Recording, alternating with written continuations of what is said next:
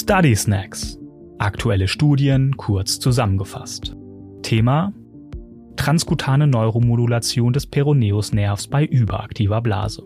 Eine Studie von April 2023.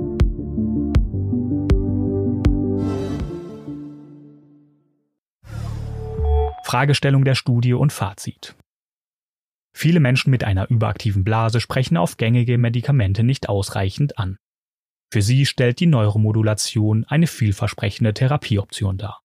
Bislang existieren zwei Stimulationsmethoden, die sakrale und die tibiale Neuromodulation. Bei der sakralen Neuromodulation werden Stimulationselektroden und ein Impulsgenerator operativ implementiert. Die tibiale Variante ist zwar weniger invasiv, hat allerdings auch Nachteile. Das Anbringen der dafür erforderlichen Nadelelektroden verursacht nämlich Schmerzen. Eine vollständig nicht-invasive Lösung bietet die elektrische transkutane Neuromodulation des Peroneusnervs. Bei diesem Verfahren wird selektiv der Peroneusnerv angesprochen. Die Pulsfrequenz lässt sich dabei anhand der sichtbaren motorischen Antworten der Fußheber adjustieren und optimieren. Das Verfahren ist schmerzlos und kann bequem zu Hause angewendet werden. Forschende aus der Tschechischen Republik haben Sicherheit und Effektivität dieser Methode gegen Solifenazin getestet. Der Wirkstoff Solifenazin wird häufig bei überaktiver Blase eingesetzt. Die Forschenden kamen zu dem Ergebnis, dass die Neurostimulation offenbar ähnlich effektiv wie Solifenazin ist. Sie verursacht allerdings deutlich seltener Nebenwirkungen und weist ein günstigeres Nutzen-Risikoprofil auf. Wie wurde die Studie durchgeführt?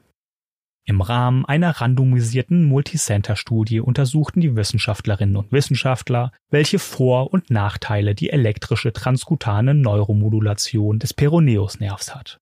Bei den Teilnehmenden handelte es sich um 77 Frauen mit überaktiver Blase oder gemischter Inkontinenz mit Dominanz von Symptomen der überaktiven Blase.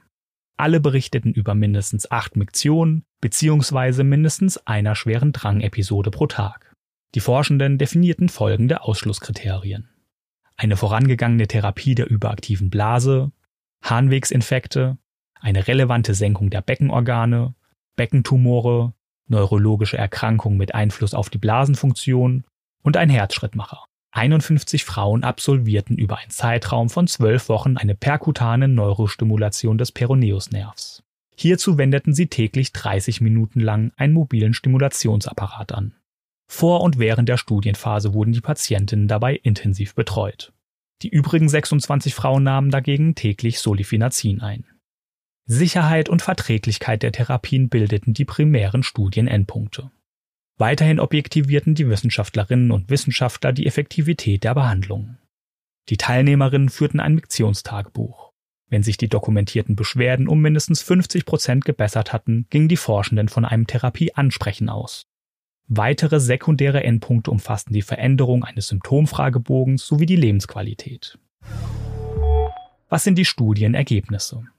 Insgesamt 71 Patientinnen absolvierten die gesamte Studie.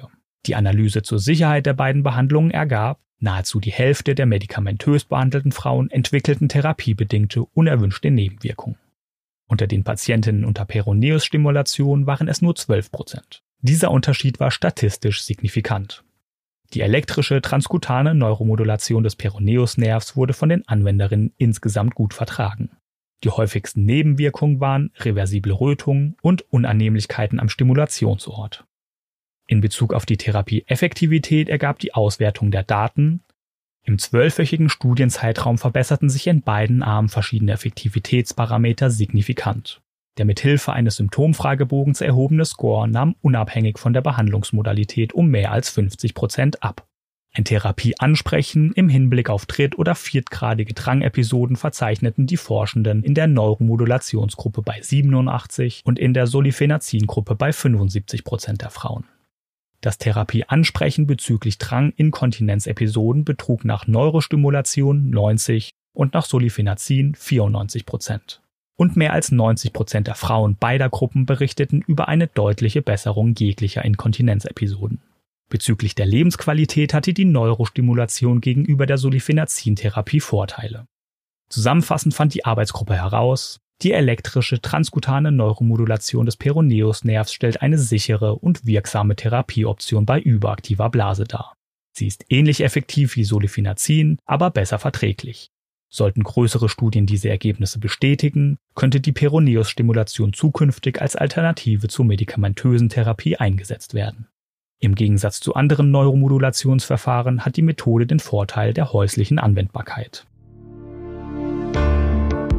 Quelle für diesen Study Snack ist die Studie Prospective Randomized Multicenter Trial of Peroneal Electrical Transcutaneous Neuromodulation versus Sulfenazine in Treatment-Naive Patients with Overactive Bladder von Professor Jan Kruth et al., veröffentlicht im April 2023 im Magazin The Journal of Urology. Den Link zur Originalstudie mit allen Zahlen und Details finden Sie in den Show Notes der Episode.